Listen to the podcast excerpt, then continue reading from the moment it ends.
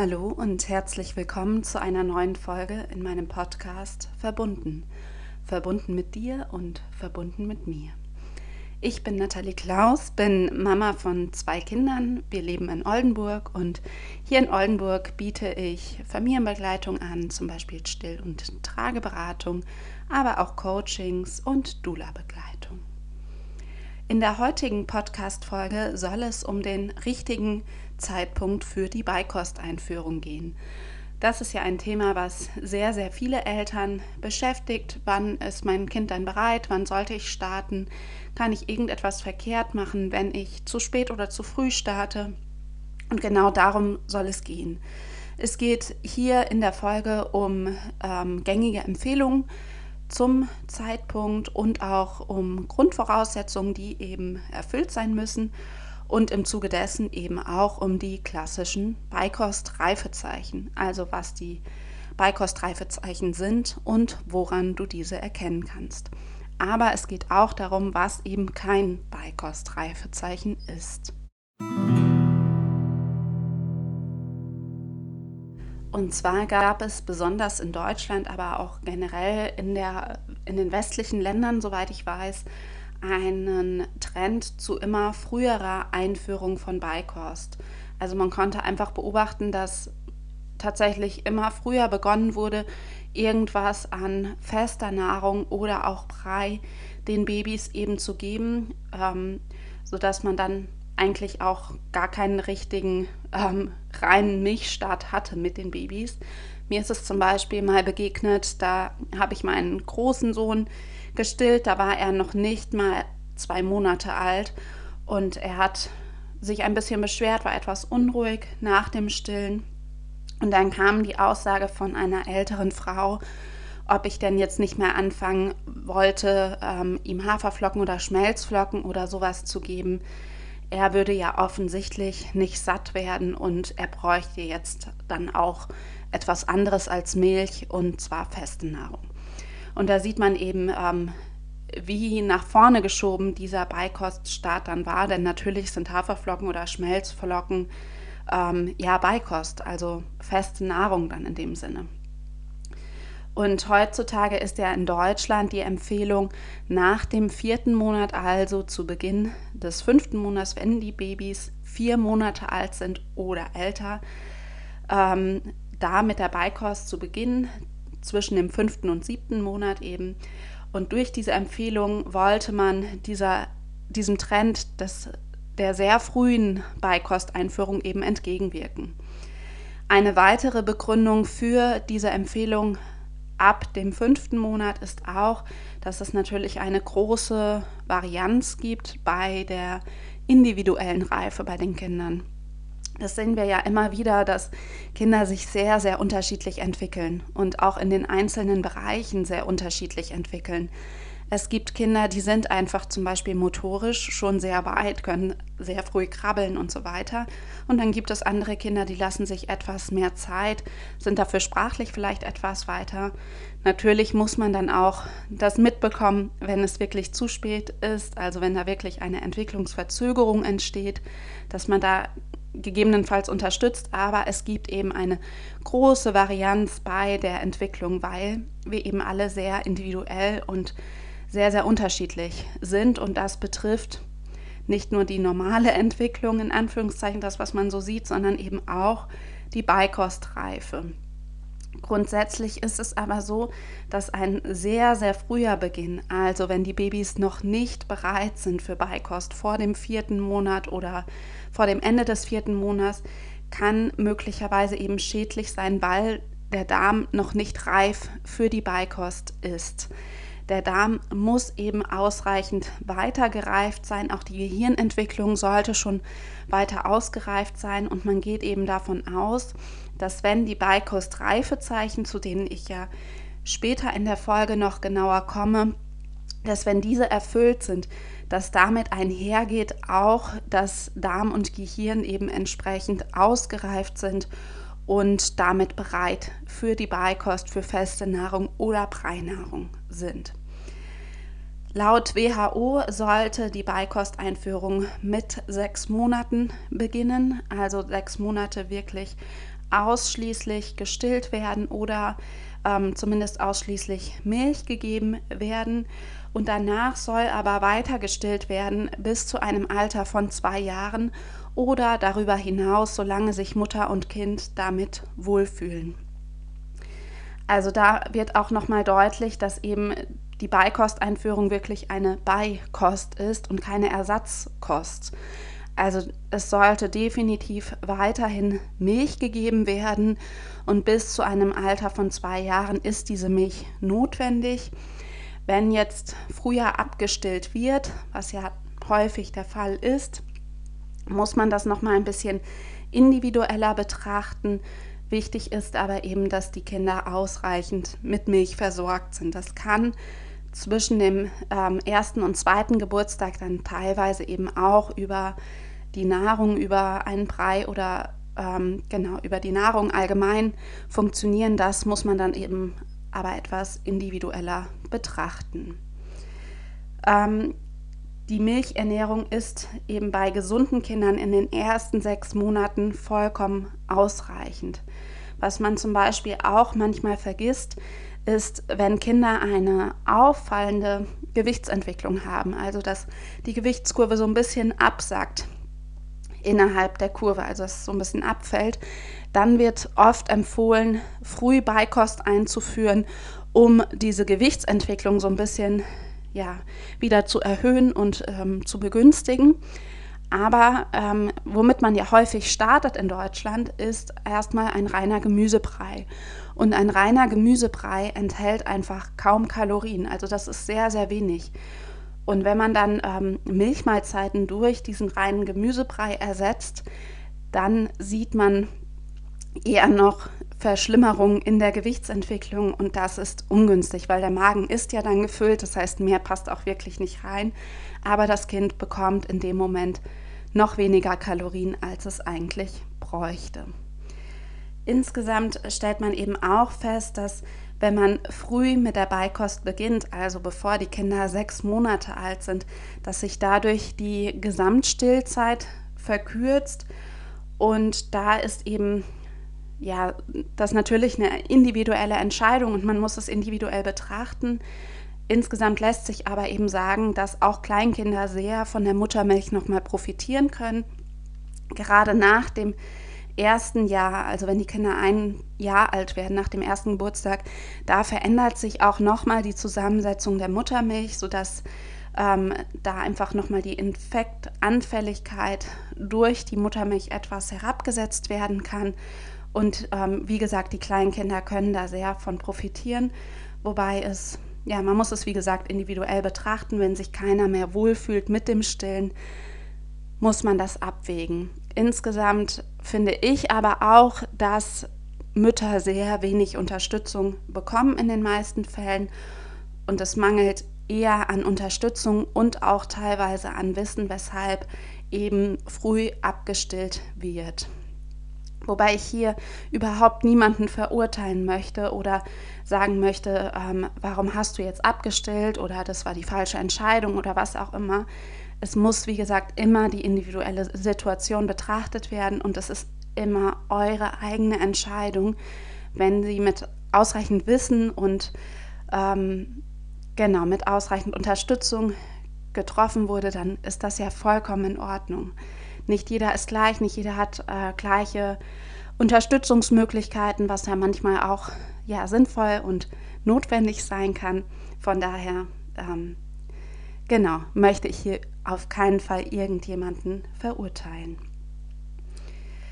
Genau, wie gesagt, es ist ganz wichtig, ähm, dass eben alle Beikostreifezeichen erfüllt sind, wenn die Beikost eingeführt wird.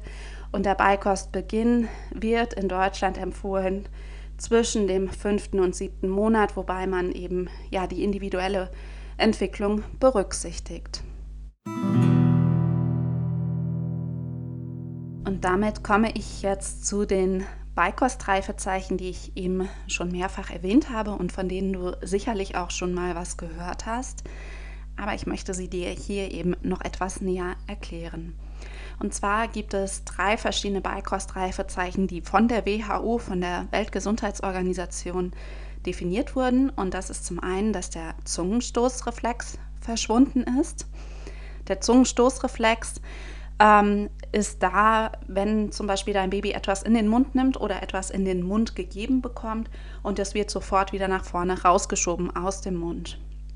Wenn du also deinem Baby zum Beispiel einen Löffel Brei in den Mund gibst und dein Baby schiebt mit der Zunge sofort wieder den Brei nach vorne aus dem Mund raus, dann ist der Zungenstoßreflex noch vorhanden und dein Baby ist dementsprechend auch noch nicht beikostreif.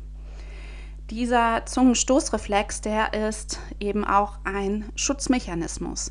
Der schützt unsere Babys vor dem Ersticken, vor dem Verschlucken in den ersten Monaten. Weil dadurch wird eben alles, was in den Mund kommt, direkt wieder rausgeschoben und im Zweifelsfall wieder nach oben gewürgt. Und dadurch ähm, minimieren sich einfach schon die Gefahren für die Babys, die ja gerade am Anfang alles mit dem Mund entdecken wollen und alles erstmal in den Mund stecken. Aber ähm, genau, unser Körper hat da eben einen Schutzmechanismus eingebaut mit diesem Zungenstoßreflex.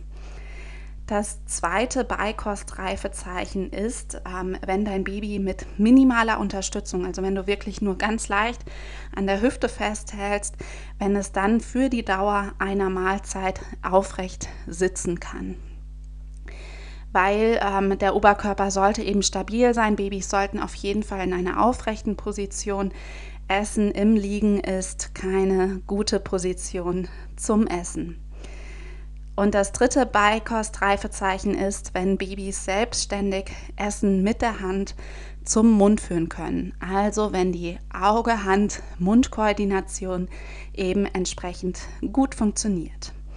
Früher war es ja auch so, dass Babys eben in erster Linie selbst gegessen haben, sich selbst das Essen genommen haben. Bei Baby-led Weaning oder bei Fingerfood wird das ja auch heute wieder oder ähm, da wird es berücksichtigt eben, dass Kinder eben ganz selbstständig essen und damit das auch ganz selbstständig steuern können. Und dafür ist diese Auge-Hand-Mund-Koordination eben ganz, ganz wichtig. Aber auch wenn die Kinder eben Brei bekommen sollen und entsprechend eher gefüttert werden, muss dieses Beikostreifezeichen erfüllt sein, weil man sonst einfach merkt, dass die Kinder von der Darmreife und von der Gehirnreife in der Regel noch nicht so weit sind und das gut verdauen können. Bei einer verfrühten Einführung von Beikost kann man zum Beispiel bei vielen Babys beobachten, dass es zu Verdauungsbeschwerden kommt, also dass sie zum Beispiel Verstopfungen bekommen oder Krämpfe im Bauch, dass der Bauch ganz hart wird oder aufgebläht wird. Dann kann es auch zu früh sein oder man geht dann etwas langsamer vor und guckt, wie die Kinder darauf reagieren. Es kann auch mal sein, dass Kinder auf einzelne Lebensmittel reagieren. Ähm, das ist aber tatsächlich eher die Ausnahme. Wenn zu früh Beikost eingeführt wird, gerade wenn viel zu früh die Beikost eingeführt wird, kann das auch zu langfristigen Unverträglichkeiten führen. Das haben eben Studien nachgewiesen. Wie gesagt, ähm, stellen diese Fähigkeiten ja auch einen Schutz dar, wenn die noch nicht erfüllt sind, dass die Kinder eben sich damit schützen. Das ist zum Beispiel ja der Zungenstoßreflex. Und wenn man jetzt ähm, nach dem Kalender oder rein nach dem Alter des Kindes vorgeht, also wenn ich dann wirklich auf meinen Kalender gucke, mein Kind ist jetzt vier Monate alt oder fünf Monate alt, jetzt ist der richtige Zeitpunkt, um Beikost einzuführen, dann berücksichtige ich aber eben nicht die individuelle Entwicklung meines Kindes. Dann schaue ich nicht, ist mein Kind wirklich bereit für die Beikost oder ist es eben noch nicht so weit weil viele Babys, wie ich ja auch schon am Anfang sagte, eben nicht mit vier oder fünf Monaten schon bereit sind für die Beikost.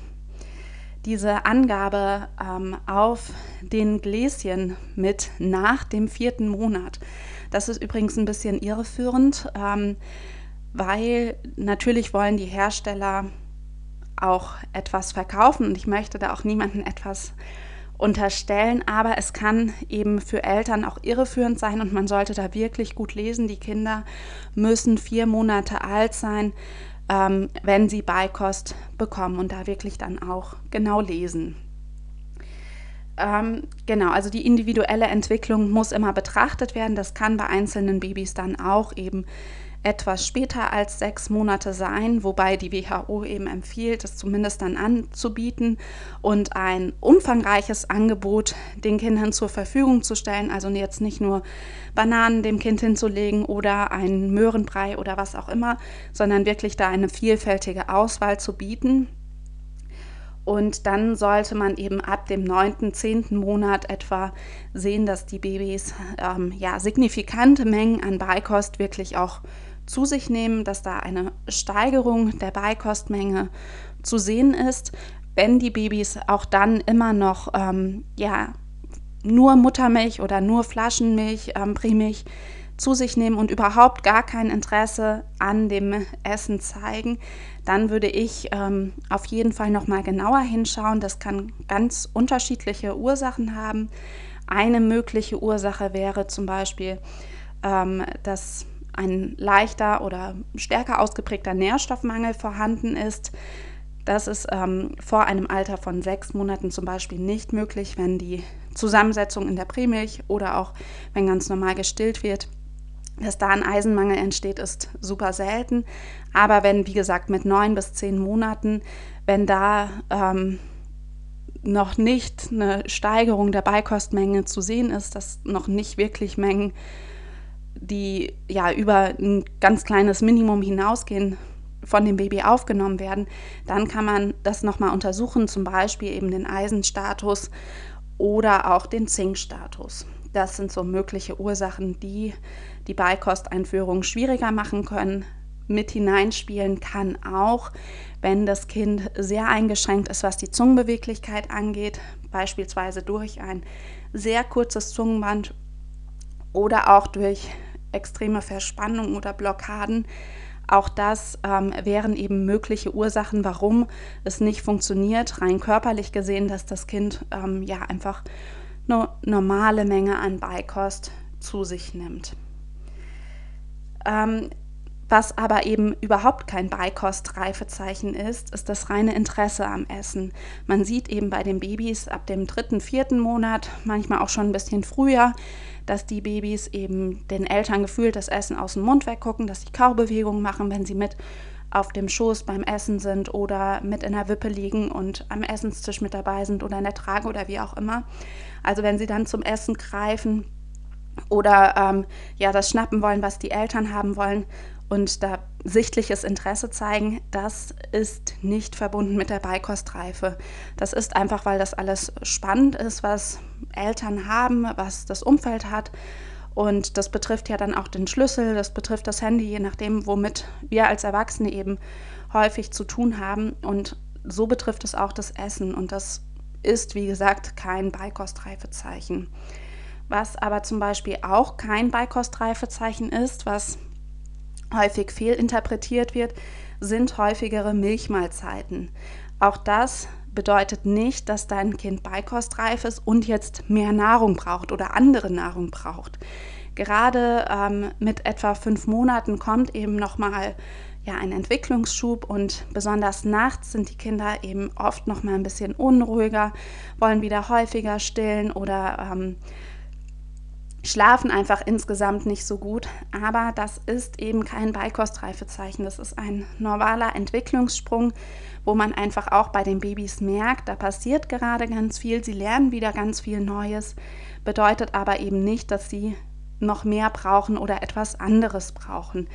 Wichtig ist rein, dass diese drei Beikostreifezeichen, die ich eben genannt habe, erfüllt sind. Ich wiederhole es nochmal, weil es eben einfach wichtig ist. Und zwar ist es, dass der Zungenstoßreflex verschwunden ist, dass Babys mit minimaler Unterstützung für die Dauer einer Mahlzeit aufrecht sitzen können. Das ist eben nicht so lange, das sind fünf bis zehn Minuten am Anfang. Und dass sie selbstständig Essen mit der Hand zum Mund führen können. Erst dann sind die Babys für die Beikost eben bereit. Ich hoffe, ich konnte dir in dieser Podcast-Folge einen ganz guten Überblick darüber geben, was ähm, du zum Zeitpunkt der Beikosteinführung wissen solltest, was du da beachten solltest. welche Empfehlungen momentan kursieren und ähm, genau, welche Beikostreifezeichen erfüllt sein müssen. Wenn du noch weitere Informationen zum Thema Beikost brauchst, also welche Nahrungsmittel zum Beispiel geeignet sind, wie die Umgebung beim Essen eingerichtet sein kann und genau viele weitere Informationen zum Thema Beikost bekommst du in meinem Online-Kurs, den findest du auf meiner Website unter dem Menüpunkt Online-Kurse, genauso wie viele weitere Online-Kurse. Und wenn du irgendwelche Anmerkungen oder Fragen zu dieser Folge hast, melde dich gerne bei dir. Ich freue mich, von dir zu hören. Bis dann, deine Nathalie.